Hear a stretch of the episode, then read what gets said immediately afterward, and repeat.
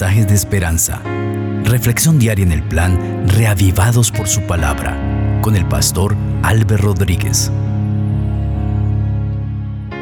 Un saludo cordial, queridos amigos. Hoy meditaremos en el capítulo 30 del libro de Génesis. Vamos a orar para pedir la dirección de nuestro Dios. Padre maravilloso, estamos listos para meditar en tu palabra, pero necesitamos la dirección de tu Espíritu. Por eso toma nuestra mente, danos sabiduría de lo alto para entender el texto bíblico. Que tu bendición sea impartida, Señor, sobre cada persona que escucha este mensaje. Tú conoces su vida, su corazón, sus preocupaciones, las luchas que enfrenta. Bendícele, Señor. Que todo se resuelva de acuerdo a tu voluntad. En el nombre del Señor Jesucristo. Amén. Así dice la palabra del Señor. Al ver Raquel que no daba hijos a Jacob, tuvo envidia de su hermana y dijo a Jacob, dame hijos o si no me muero. Jacob se enojó con Raquel y le dijo, ¿soy yo acaso Dios que te ha negado el fruto de tu vientre?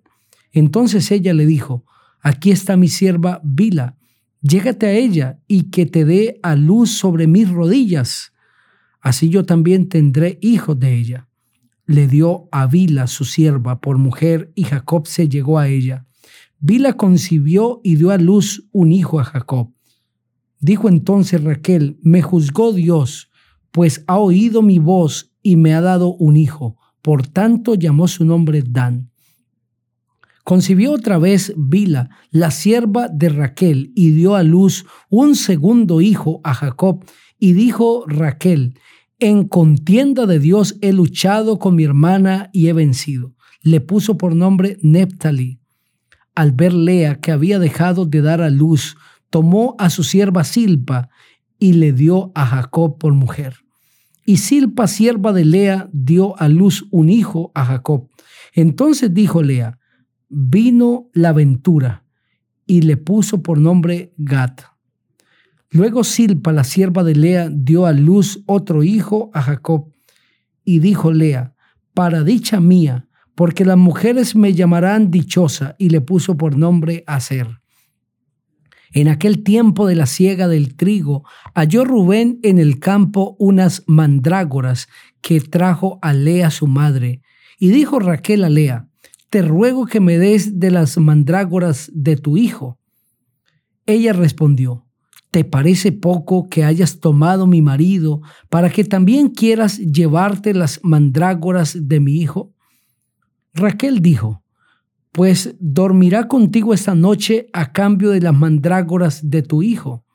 A la tarde, cuando Jacob volvía del campo, salió Lea a su encuentro y le dijo, Llégate a mí, porque la verdad te he alquilado por las mandrágoras de mi hijo y durmió con ella aquella noche.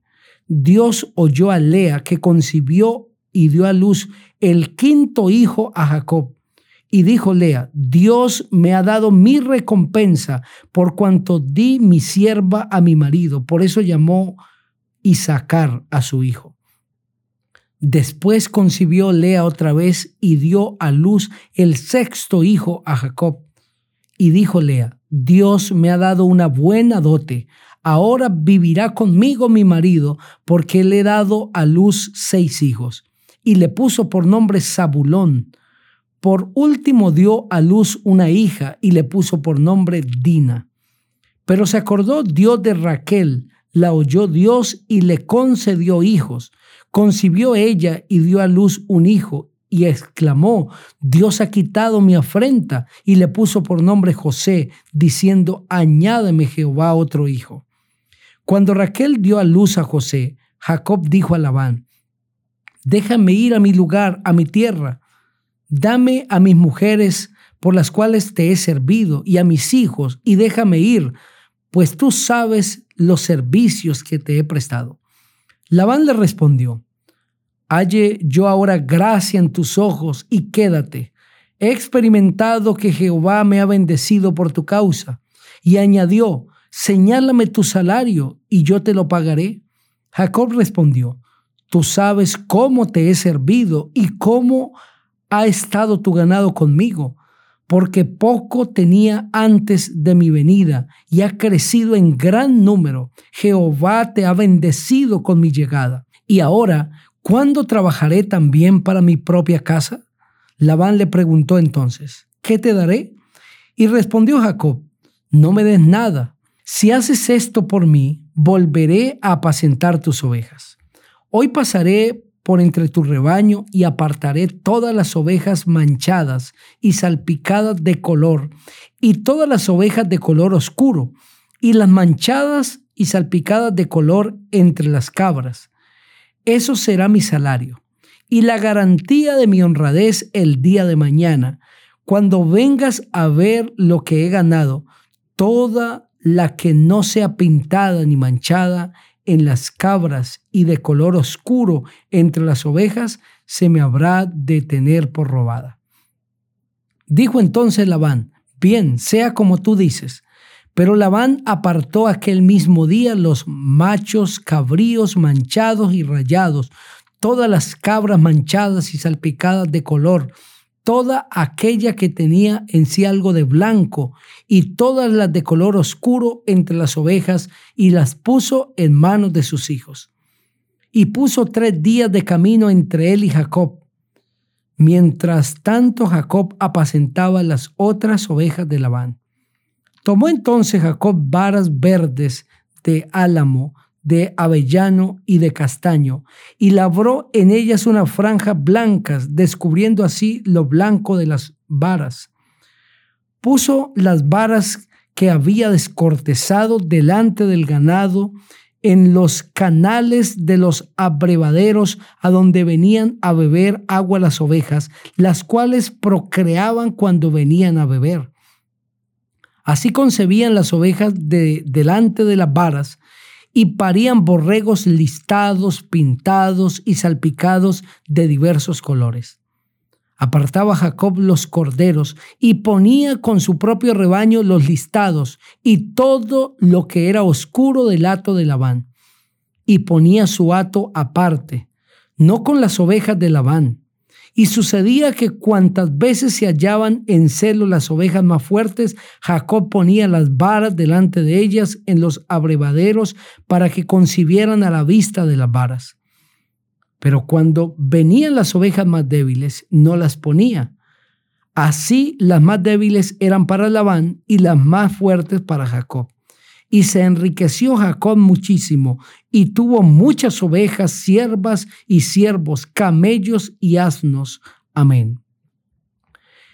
A través de este capítulo encontramos un espíritu de envidia. Se entretejen planes basados en envidia, tanto en la casa de Jacob, a través de sus dos mujeres, Lea y Raquel como en la casa de Labán y en la relación entre Labán y Jacob. Hay envidia. Y la envidia es un veneno en el corazón de los seres humanos. La Biblia dice en el libro de Proverbios, el capítulo 14, el versículo 30, el corazón apacible es vida para la carne. La envidia es carcoma de los huesos. La envidia es carcoma de los huesos. El corazón apacible, sano de envidia, es salud para el cuerpo, pero la envidia daña el corazón. La envidia llena el corazón de ansiedad, de codicia, carcome los huesos. La envidia es un veneno. Y eso es lo que vemos en este capítulo.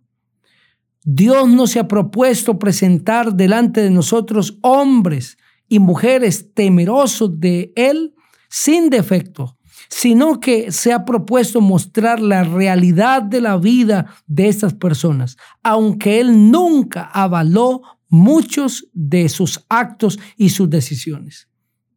Y eso es lo que vemos aquí. Jacob es un hombre de Dios, y la Biblia está presentando la realidad de la familia de Jacob, las consecuencias de no obedecer la voz de Dios, de tener una sola mujer, sino de incurrir en una práctica que culturalmente era aceptable, pero no para Dios, de la poligamia, de tener muchas mujeres. Y aquí vemos en el primer versículo que Raquel no podía dar hijos a Jacob y tuvo envidia de su hermana. Y entonces en medio de la desesperación y del veneno de la envidia, le dice a Jacob, dame hijos o si no me muero. Noten lo que la envidia puede hacer en el corazón. La motivación de Raquel no era el deseo de ser madre. Es un corazón motivado por la envidia. Es verdad que entre los orientales el máximo honor que se le podía conferir a una mujer era el de ser madre. Ese era el trabajo más apetecido, el ser madre. Y eso daba honor ante la sociedad. Y cuando una mujer no podía tener hijos, se le consideraba a alguien desprovista de bendiciones. Se le señalaba como que Dios le estaba castigando. Así que el corazón de Raquel se llena de envidia al ver el éxito de su hermana Lea, que sí puede tener hijos. El diablo se ha propuesto llenar nuestro corazón de envidia al ver el éxito de los demás. Y cuando vemos que los compañeros, que algún miembro de la familia, que alguien está surgiendo, que le está yendo bien, que Dios le está bendiciendo, en lugar de alegrarnos en algunas ocasiones, más bien empezamos a entretejer planes que no son aprobados por el Señor, a criticar, a censurar,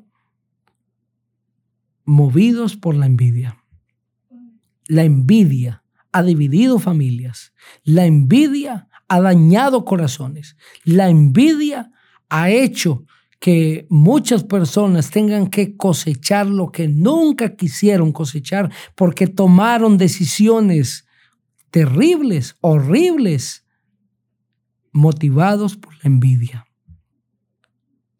Puede ser que tú digas, pero es que la envidia me fluye, no puedo evitarla, no puedo sentir ese malestar cuando veo que a otro le va bien, cuando veo que a un compañero de trabajo le dan unos privilegios que a mí no me dan, entonces el corazón como que se retuerce, critico y digo, ¿por qué no a mí? Yo merecía estar en ese lugar. Es verdad que el corazón humano, que la naturaleza humana es envidiosa por, de manera natural. Pero hay un Dios maravilloso poderoso en los cielos que puede quitar la envidia. Puede sanar el corazón.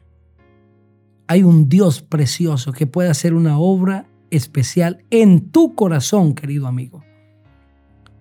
Si hablo para alguien que está viviendo la envidia en su corazón, que está siendo motivado por la envidia, que está tomando decisiones por envidia. Clama al Señor a esta hora y dile, Señor, quítame esto del corazón. Quiero tener paz. Quiero poder sinceramente felicitar a mi compañero y decir, te lo mereces. Me alegra por tu triunfo. Dios lo puede hacer en tu corazón. Quiero invitarte para que juntos oremos pidiendo esto. Señor, hemos leído un capítulo donde se ven los resultados de la envidia. Como por envidia hay engaño, por envidia se entretejen cosas. Nosotros queremos vivir libres de envidia. Sana nuestro corazón a través de tu poder. Si hablo a alguien que vive cautivo de la envidia, libérale, Señor, en tu nombre. Gracias porque sabemos que lo harás en Cristo Jesús. Amén. Dios te bendiga